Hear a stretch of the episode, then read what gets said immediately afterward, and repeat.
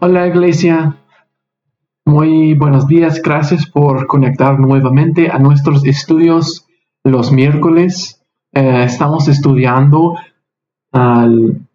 las cartas a los tesalonicenses y hoy vamos a terminar nuestro estudio de segundo de tesalonicenses. Vamos a ver las últimas palabras de Pablo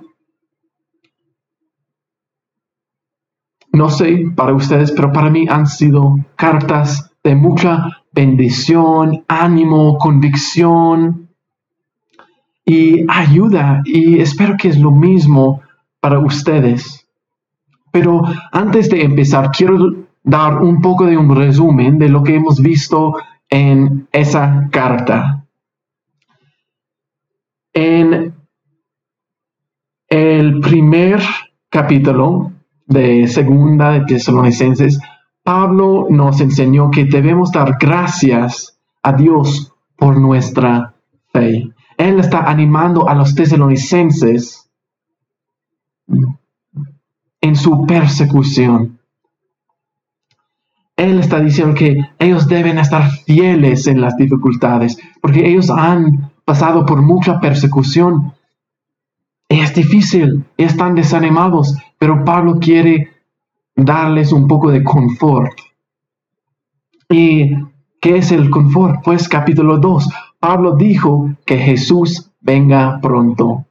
No sé si recuerdan en ah, Primera de Tesalonicenses, pero él también dijo eso, pero hubo un poco de confusión en su comunidad, personas que estaban diciendo lo que no es la verdad y Pablo quería traer un poco de claridad sobre la venida del Señor.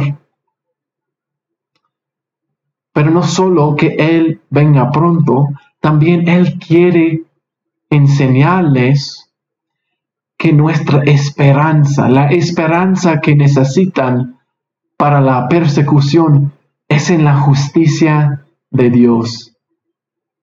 Porque sus enemigos, sus perseguidores, ellos van a recibir la justicia de Dios. Y los tesalonicenses no necesitan hacer nada, solo necesitan confiar en Dios y confiar en su justicia.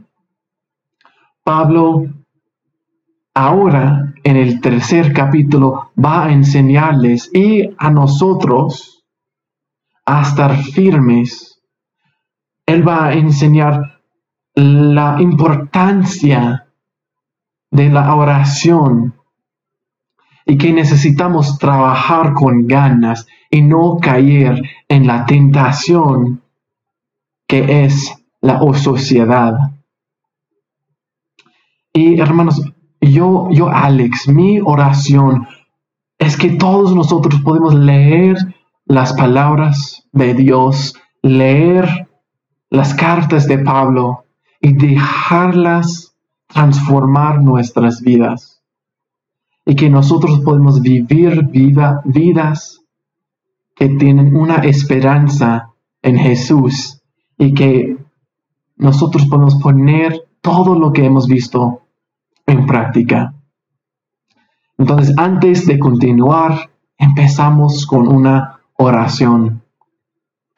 Señor Jesús, Gracias por darnos un día más de vida, Señor. Gracias por darnos tu vida. Señor, gracias por darnos la oportunidad de leer tu palabra, Señor, de conocerte más, de conocer tu corazón. Señor, darnos tu mente, darnos el entendimiento, la sabiduría que necesitamos para comprender lo que tú quieres para nosotros. Señor, ayúdanos a recordar la importancia de la oración, Señor. Ayúdanos no caer en la sociedad, Señor, pero ayúdanos a trabajar para ti. Señor, ayúdanos a animar y vivir en una comunidad de fe. Señor, llénanos con tu espíritu. Y una vez más, gracias por tu palabra. En el nombre de Jesucristo oramos. Amén. Si todos pueden abrir sus Biblias o celulares o laptops como quieren, abren sus Biblias a Segunda de Tesalonicenses capítulo 3. Vamos a leer toda la carta y después vamos a ir hablando parte por parte como siempre. Entonces, Segunda Tesalonicenses capítulo 3, versículo 1. Por lo demás, hermanos, oren por nosotros, para que la palabra del Señor corra y sea glorificada, tal como sucedió entre ustedes. Y para que seamos librados de los hombres perversos y malvados, porque no todos tienen fe. Pero el Señor es fiel, y Él los fortalecerá y guardará del mal. Nosotros confiamos en el Señor que ustedes hacen y seguran haciendo lo que hemos ordenado. Que el Señor encamine el corazón de ustedes al amor de Dios y la paciencia de Cristo. Versículo 6. Hermanos, en el nombre de nuestro Señor Jesucristo, les ordenamos que se aparten de todo hermano que viva desordenadamente y no siga las enseñanzas que ustedes recibieron de nosotros. Ustedes mismos saben cómo seguir nuestro ejemplo, porque nosotros no vivíamos entre ustedes de manera desordenada, ni comimos el pan de nadie sin pagarlo sino que día y noche trabajamos muy duro y sin descanso para no ser una carga a ninguno de ustedes. Y no es que no tuviéramos derecho de hacerlo, sino que quisimos darles un buen ejemplo a seguir. Cuando estábamos con ustedes, también les ordenamos esto. Si alguno no quiere trabajar, que tampoco coma y es que nos hemos enterado de que algunos de ustedes viven desordenadamente y no trabajan en nada y se entrometen en lo ajeno. A tales personas les ordenamos y exhortamos por nuestro Señor Jesucristo que simplemente se pongan a trabajar y se ganen su propio pan. Y ustedes, hermanos, no se cansen de hacer el bien. Si algún alguien no obedece lo que en esta carta decimos, señálenlo y no se junten con él para que se avergüence. Pero no lo traten como enemigo, sino aconsejenlo como a un hermano. Versículo 16. Que el Señor de paz mismo les dé paz siempre en toda circunstancia. Que el Señor esté con todos ustedes. Yo, Pablo, escribo este saludo de mi puño y letra.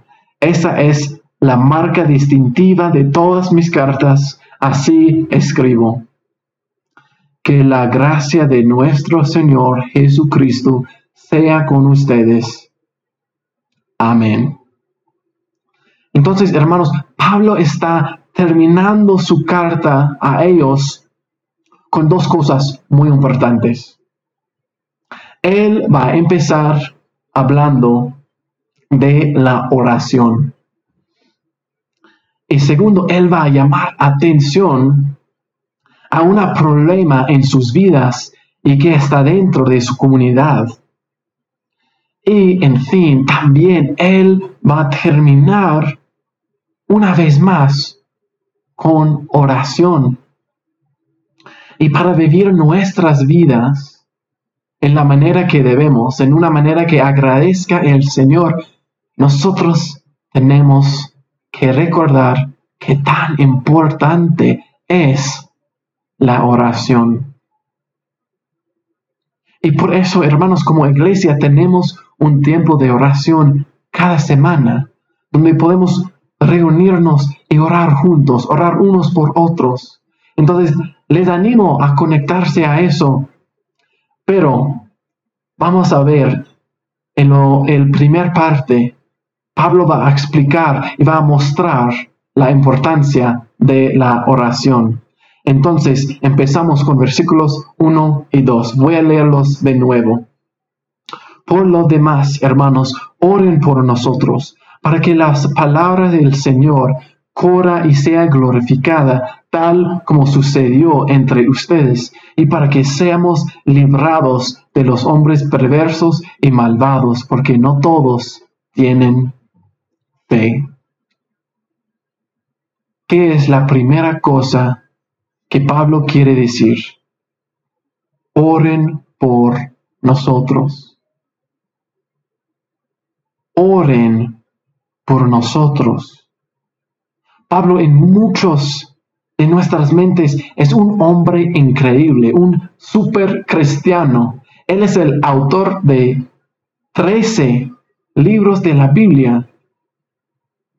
Y él este hombre tan increíble que ha dado su vida por el Evangelio, él está pidiendo oración de los demás.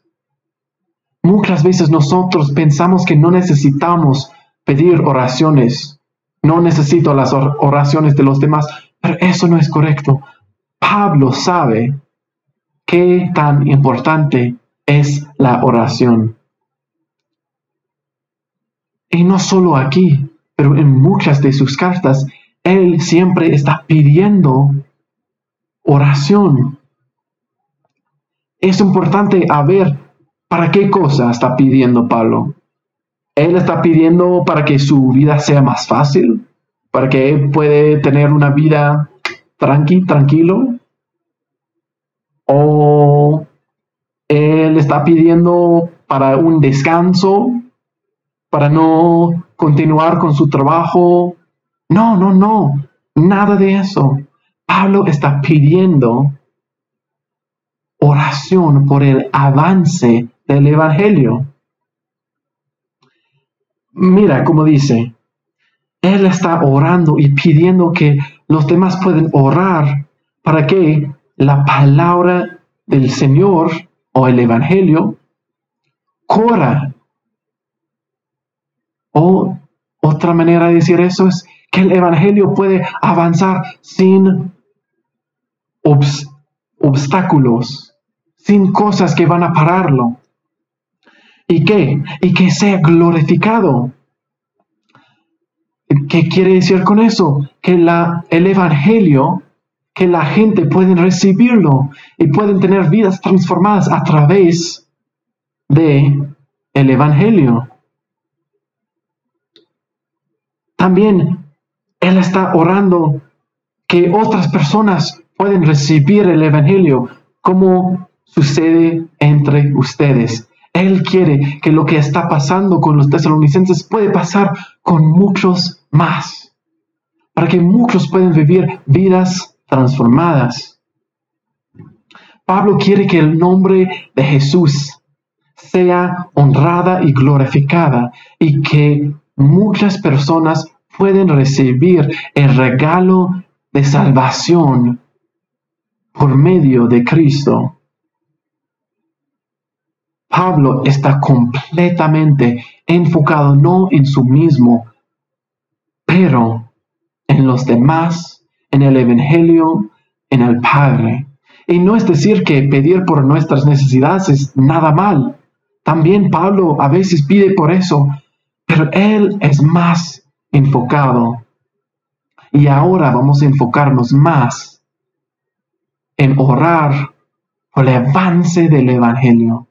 Qué, qué increíble, hermanos. Pero, versículos 3 y 4. Pero el Señor es fiel y Él los fortalecerá y guardará del mal.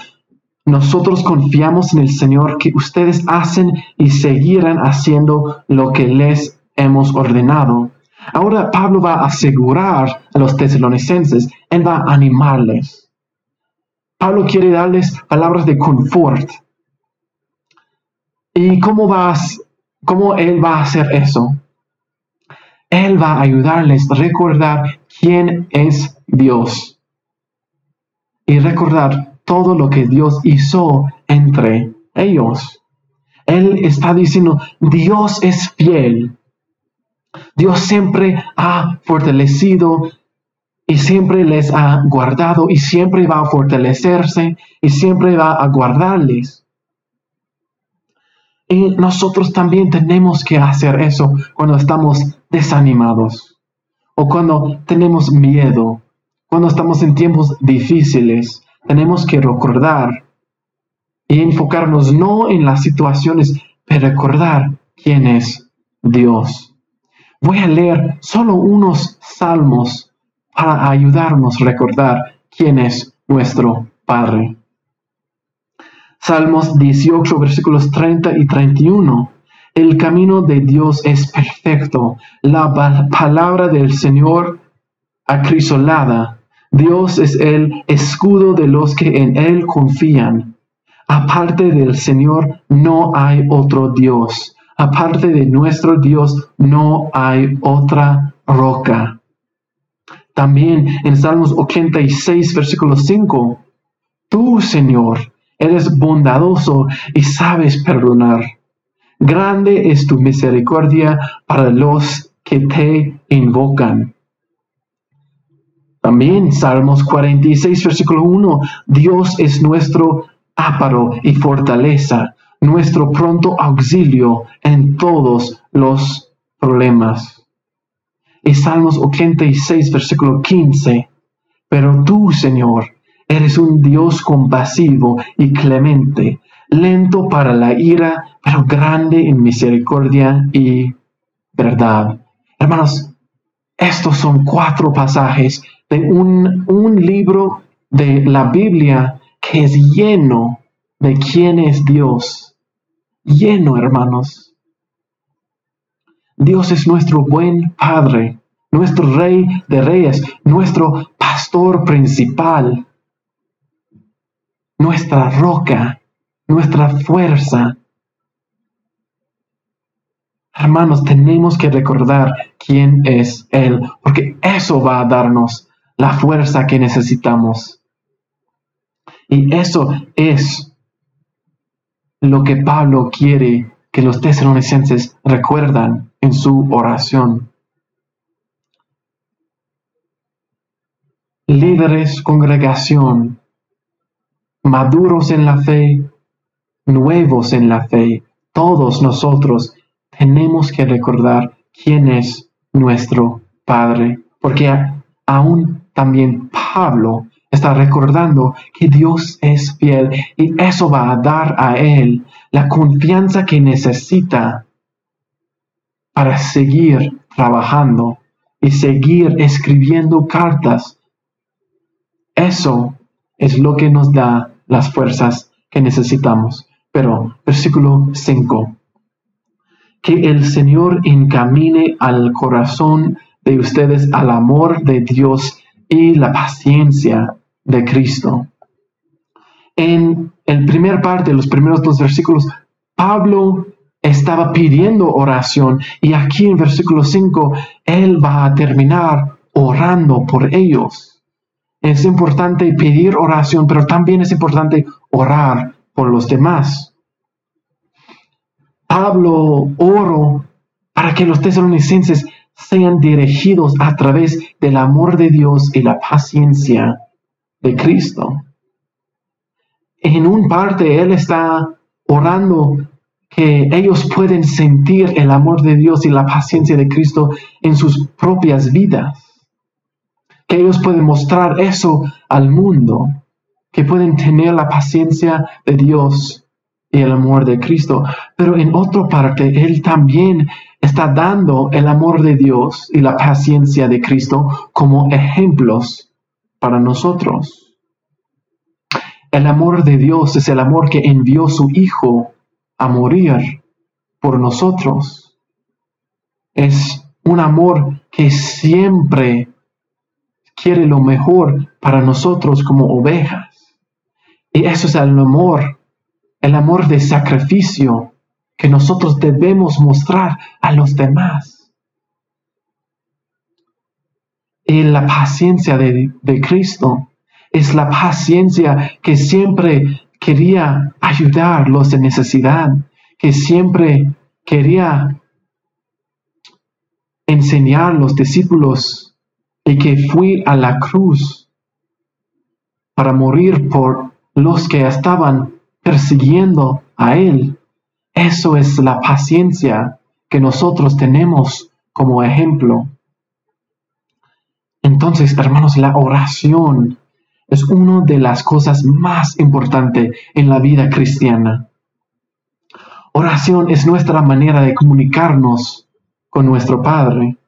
La oración es nuestra fuerza en tiempos difíciles, nuestra esperanza en tiempos de desánimo, nuestra certeza en tiempos de incertidumbre.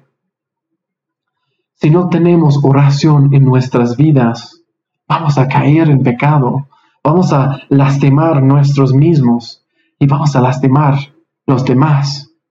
Y no vamos a vivir la vida que Dios tiene para nosotros. Continuamos con versículos 6 al 15.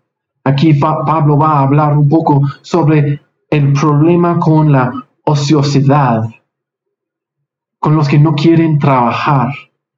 Es un gran problema. Pero versículo 6.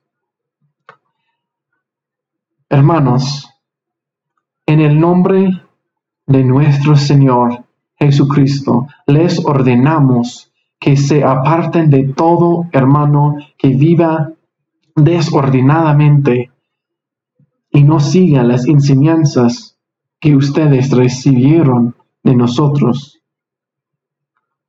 Entonces, primero Pablo va a dar un mandato a ellos.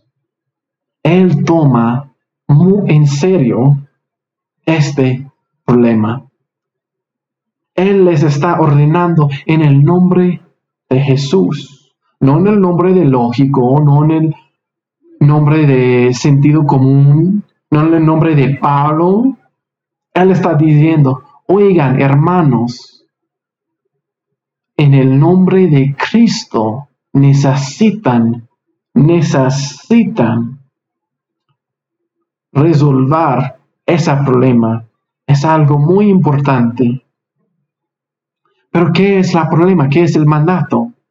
Que se apartan de todo hermano que viva desordenadamente y no siga las enseñanzas que ustedes recibieron de nosotros. ¿Por qué? Es porque estas personas eludieron sus responsabilidades de trabajar.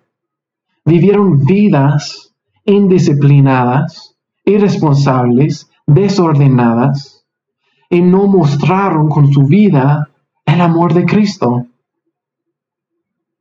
No siguieron las enseñanzas y las escrituras específicamente en relación al trabajo. Vidas y personas así son ociosos. Y vivir así, hermanos, es un pecado. Pero es uno de esos pecados que a menudo pasa desapercibido o que decimos que no es gran cosa, no es tan malo, pero obviamente Pablo lo toma muy en serio. Y nosotros también debemos hacer lo mismo. La ociosidad es algo muy serio.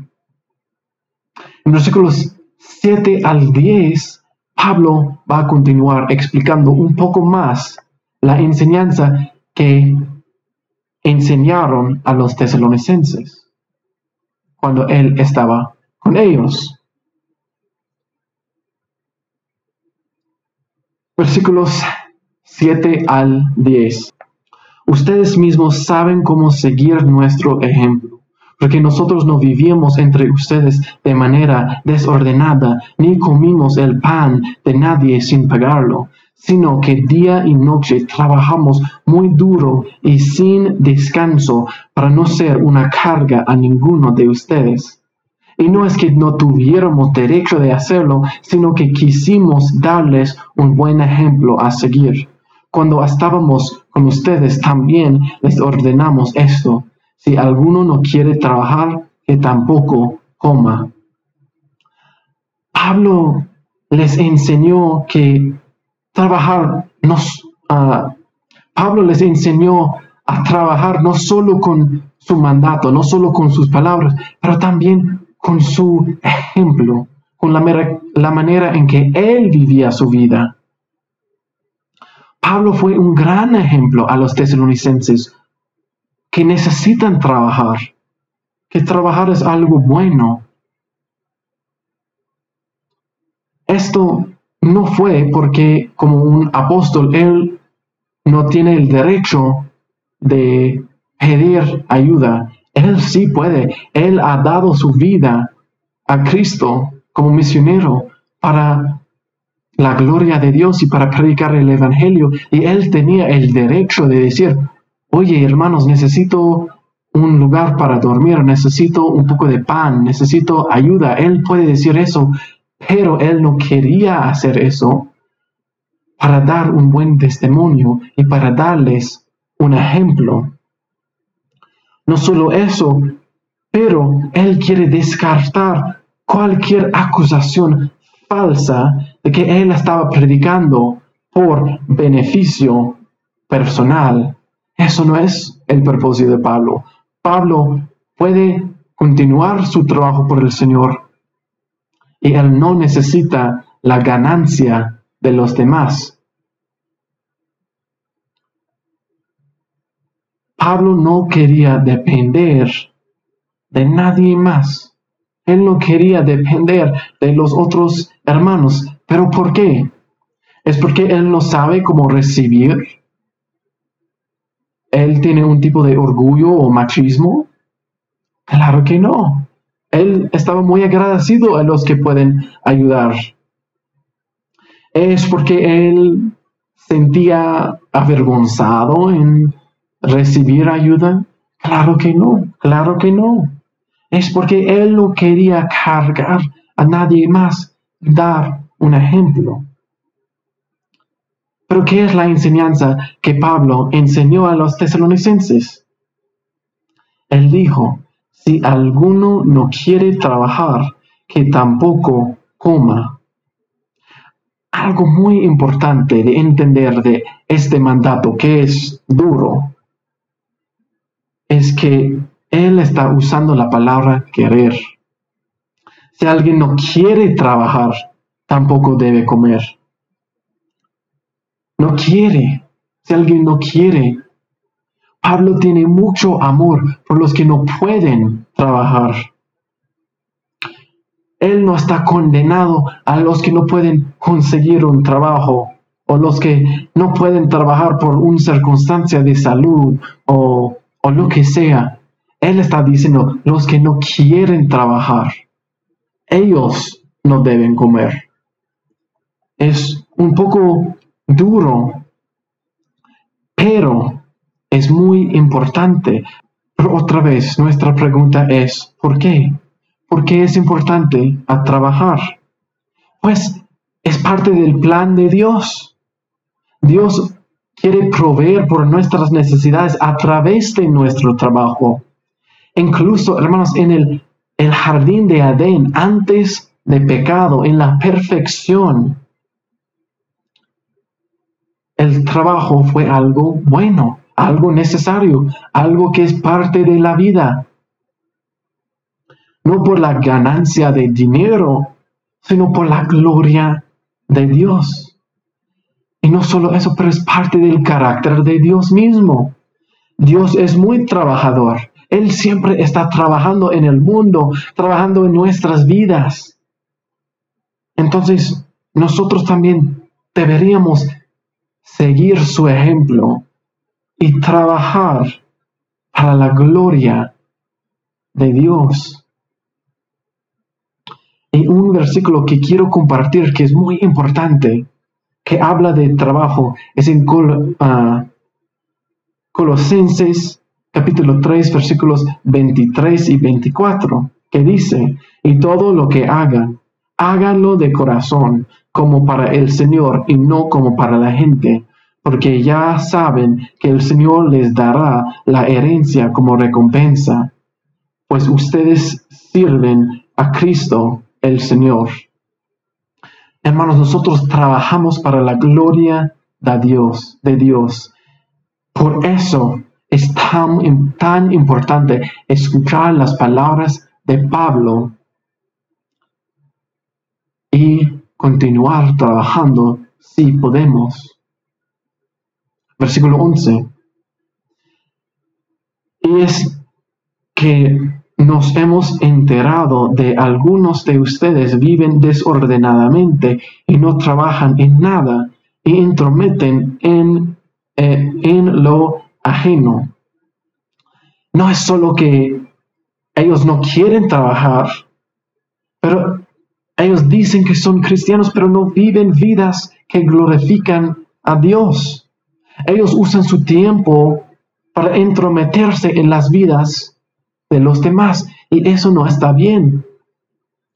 En 1 Timoteo ah, capítulo 5 versículo 13, Pablo también está hablando de gente así, específicamente jovencitas, pero aplica por cualquier persona, aplica por todos nosotros, todos debemos escuchar esas palabras. Además, esas personas aprenden a ser ociosas y a andar de casa a casa y no solamente se vuelvan ociosas, sino también chismosas y entrometidas y hablan de lo que no deben. La ociosidad solo es el principio y por algunos ah, se había convertido en una fuente de pecado en las vidas de la gente. Y eso puede pasar por nosotros también. Y eso probablemente es lo que está pasando en la comunidad de los tesalonicenses. No solo es el trabajo que no hacen, pero también el daño que hicieron en su tiempo libre. Es algo muy importante porque la ociosidad es una fuente de pecado. Si no tomamos en serio este problema, vamos a caer en mucho pecado. Vamos a lastimar nosotros mismos y nuestros hermanos. Pero en versículo 12, Pablo va a ordenar esas personas. Versículo 12. A tales personas les ordenamos y exhortamos por nuestro Señor Jesucristo, que simplemente se pongan a trabajar y se ganen su propio pan. Ellos necesitan trabajar. Ellos necesitan seguir el ejemplo de Cristo, de Pablo, de sus hermanos en la fe, con autoridad a través de nuestro Señor Jesús. Pablo les ordenó a estos entremetidos a trabajar, no ser chismosos y dañosos en las vidas de los demás, sino que necesitan proveer por sus propias necesidades. Ellos necesitan comer su propio pan en lugar de esperar los otros, los otros cristianos se cubran. Ellos no deben esperar a los demás a darles lo que necesitan. Ellos deben ir y conseguir un trabajo porque están siendo daño en su comunidad. Ellos necesitan glorificar a Dios con sus vidas, con sus fuerzas, con sus trabajos.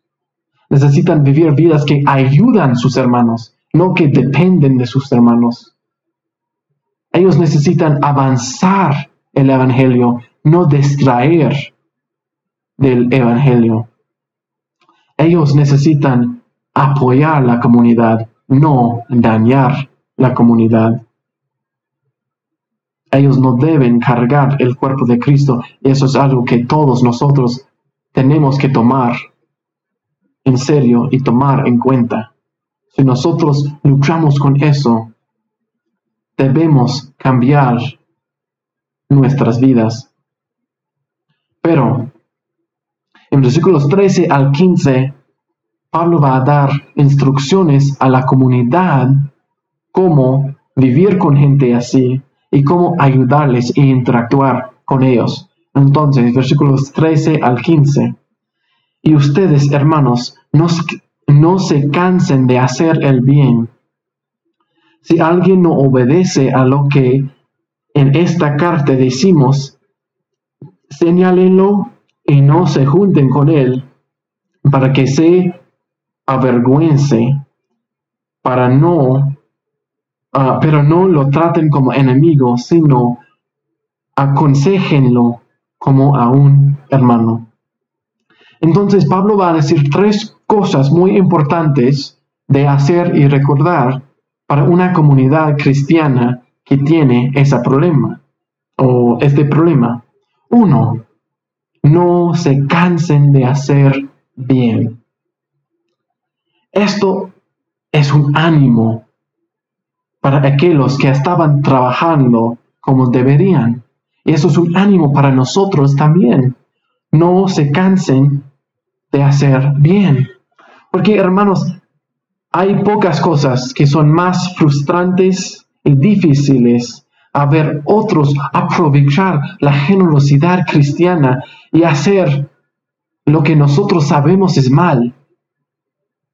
Pero nunca debemos permitir las acciones y las manipulaciones de los algunas personas desanimarnos de hacer lo correcto y lo bueno y glorificar a Dios. Entonces, primero, no se cansen de hacer bien. Dos, señales su ociosidad y no se una a él para avergonzarse. Eso parece un poco fuerte, ¿no? Como avergonzar, avergonzar este hombre. Es un poco fuerte, pero Pablo tiene un propósito. No es, no es solo para traer vergüenza. Pablo piensa que es posible que aún algunos lo ignoran sus palabras, pero él quiere decir a la comunidad a tomar nota de esas personas, a decir, oye, Alex no quiere escuchar de Pablo, él no quiere ah, hacer lo correcto, no vamos a interactuar con él, no vamos a tratar con él, él no quiere glorificar el Señor. ¿Pero por qué? Es porque Él sabe que disociarse con estos obstinados hermanos va a traer algo bueno al final. Ellos van a ver, um, es para que ellos pueden ser avergonzados y después pueden arrepentirse y que pueden ser restaurados a la comunidad. No es solo vergüenza, pero es la restauración de aquellos, aquellas personas. Pablo siempre busca la restauración de la comunidad y a veces eso toma medidas duras, pero es siempre, siempre en beneficio de la persona y nunca por condenación. Entonces debemos rechazar su manera de vivir para mostrarles que necesitan regresar a la verdad y para restaurarles a la comunidad de Cristo.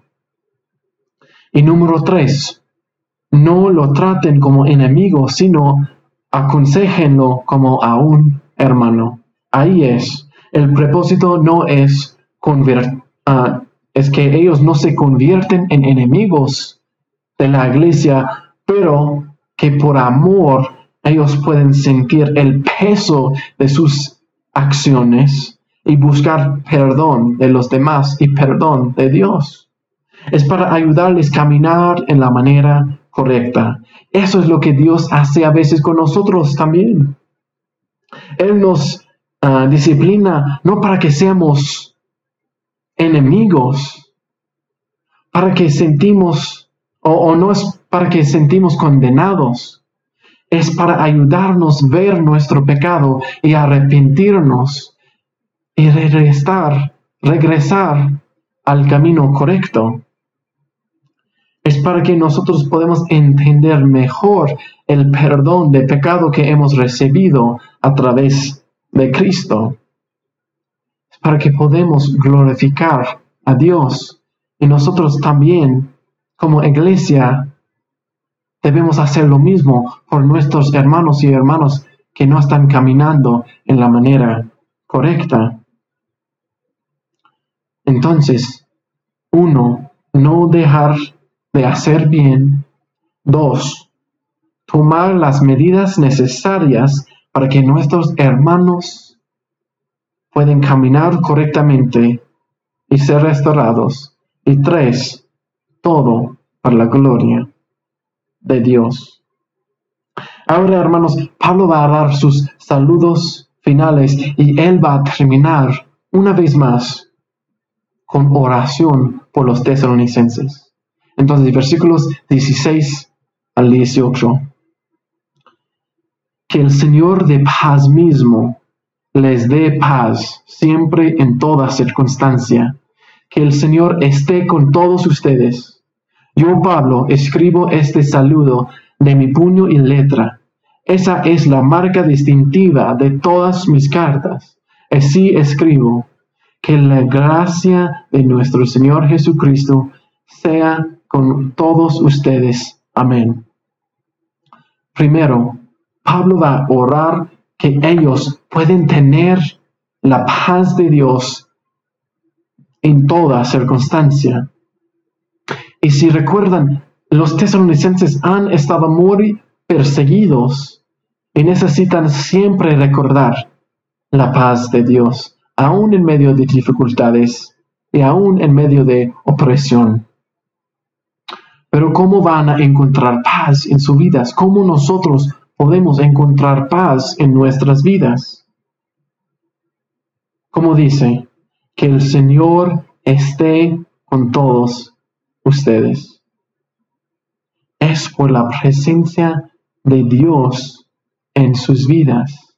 Es por la presencia de Dios en nuestras vidas. Por eso tenemos paz. Quiero leer una citación de Charles Spurgeon para ustedes que muestra la importancia de lo que Pablo está diciendo. Es un poco grande, pero aquí está. Charles Spurgeon. Quiero llamar especial atención a las palabras del apóstol en este pasaje. Él nos dice que el Señor de paz envía a su ángel para darte paz. Sería una gran misericordia si lo hiciera y podríamos estar tan contentos como Jacob estaba en Mahanaim cuando los ángeles de Dios lo encontraron. Tampoco ni siquiera dice que el Señor de paz envía a su ministro para darle paz. Si lo hiciera, podríamos estar tan felices como Abraham cuando Melquisedec lo refrescó con pan y vino. Pero tampoco dice que el Señor de paz, de la paz en la mesa de la comunión o al leer la palabra o en oración o en algún otro ejercicio sagrado te dé paz. En todas esas cosas podríamos estar iguales de renovados, pero Él dice, el Señor de la paz mismo te dé la paz. Como si Él solo en su propia persona pudiera dar paz y como si su presencia fuera el único medido de dar la paz divina que Él desea.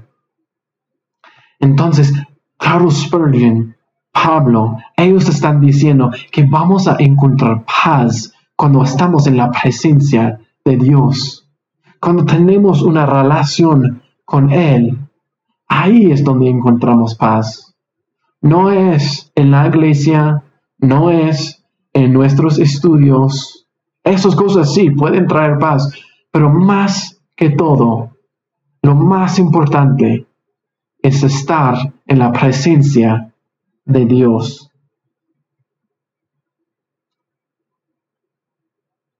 Eso, hermanos, es lo que tenemos que recordar.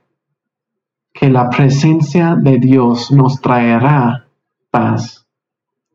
También Pablo quiere mostrarles que él está escribiendo su saludo con su propio mano.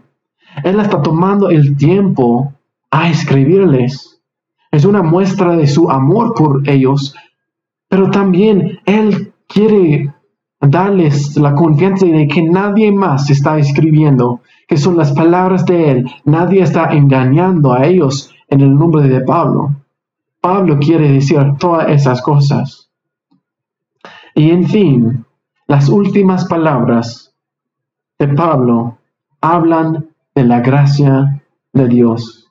Y como todos, todas sus cartas, Él siempre va a terminar haciéndonos recordar la gracia de Dios. Es decir, en fin, en fin de todo, después de decir todo, lo más importante, importante es recordar la gracia de Dios. Entonces, hermanos, ¿qué podemos aprender de este capítulo? ¿Cuáles son nuestras aplicaciones finales? Uno, siempre, siempre, siempre tenemos que recordar la importancia de la oración. Debemos seguir el ejemplo de Pablo en pedir oración de nuestros hermanos. Y también debemos orar por los demás, no solo por necesidades. Eso también está bien. Pero nosotros debemos orar que otras personas pueden recibir salvación por medio de Dios y que ellos pueden vivir vidas transformadas que, que glorifican a Dios. Dos, tenemos que recordar lo que Pablo dijo en versículo 3 y 15, 13 hasta 15, sobre la sociedad, que dice, y ustedes hermanos, no se cansen de hacer el bien. Si alguien no obedece a lo que en esta carta decimos, señálenlo y no se junten con él para que se avergüence. Pero no lo traten como enemigo, sino aconsejenlo como a un hermano. Hermanos, no dejar de hacer bien. Tomar las medidas necesarias para la restauración de nuestros hermanos, para que ellos puedan caminar correctamente. Todo para la gloria de Dios. Y tres hermanos, buscar la presencia de Dios, la presencia del mismo Dios de paz, para llenar nuestras vidas con la paz de Dios. Todo, todo para la gracia, la gracia de Dios, hermanos. Siempre tenemos que recordar la gracia de Dios. Entonces oramos. Señor Jesús, gracias por tu palabra. Señor, gracias por llenarnos con la verdad. Señor, gracias por darnos confort, ánimo, bendición, convicción, Señor. Gracias por llamar nuestra atención a los problemas en nuestras comunidades. Señor, gracias por la vida de Pablo. Gracias por su ministerio. Señor, gracias que nosotros podemos disfrutar y aprender de Él aún años y años y años después.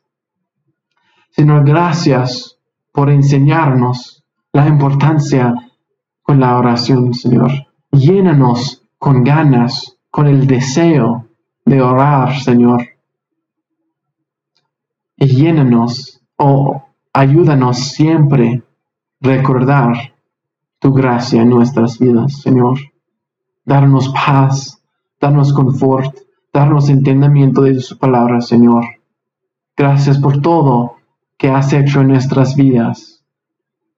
Y gracias por tener un corazón de restauración. En el nombre de Jesucristo oramos. Amén. Gracias hermanos por conectar. Estamos muy agradecidos a cada uno de ustedes a leer la palabra juntos, estudiarla, a hablar sobre las cosas importantes en la vida. Espero que tengan una buena semana. Dios les bendiga.